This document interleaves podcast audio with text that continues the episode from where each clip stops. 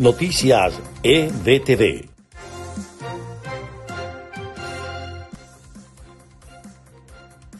Este es el resumen de Noticias EBTV en podcast. A continuación, las informaciones del día lunes 12 de abril.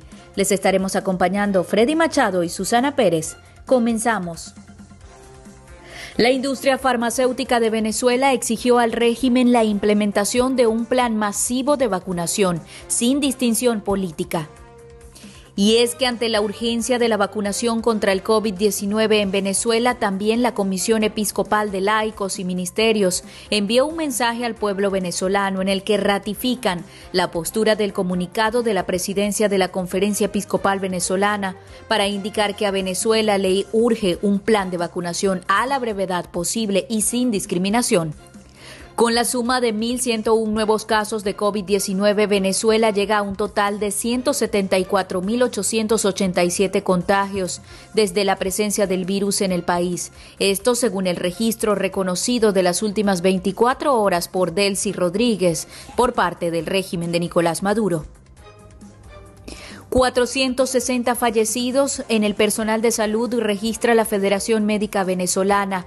Así lo confirmó su presidente Douglas León Natera, quien convocó para este martes al gremio sanitario a una plegaria para exigir al régimen vacunas para todos.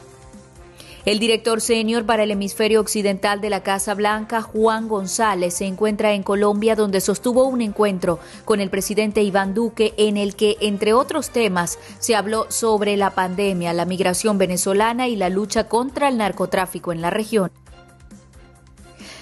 La pandemia del COVID-19 entró en una fase crítica con las infecciones disparándose exponencialmente pese a las restricciones y las campañas de vacunación, advirtió la Organización Mundial de la Salud este lunes. Y en notas de Estados Unidos, el juez que conduce el proceso en Minneapolis contra el ex policía acusado de la muerte de George Floyd dijo este lunes que anticipa que en una semana ambas partes pronuncien los alegatos finales sobre el caso que mantiene en vilo a Estados Unidos. Cientos de manifestantes protestaron el domingo por la noche por la muerte de un ciudadano afrodescendiente a manos de la policía de Minneapolis, ciudad estadounidense, donde se lleva a cabo el juicio de un exagente acusado de la muerte de George Floyd, un caso que desató protestas contra el racismo y la brutalidad policial contra la comunidad negra. La agente que disparó el domingo a un joven negro en los suburbios de Minneapolis confundió su pistola eléctrica para paralizar con su arma de fuego, informó el lunes un comandante de la policía tras mostrar un video del momento en que recibió el disparo. La seguridad fronteriza vuelve a ser protagonista en la Casa Blanca. La estrategia causa preocupación y rechazo en grupos a favor de los derechos humanos de los migrantes. Desde febrero 19, Estados Unidos volvió a procesar solicitudes de asilo de personas que esperan en México.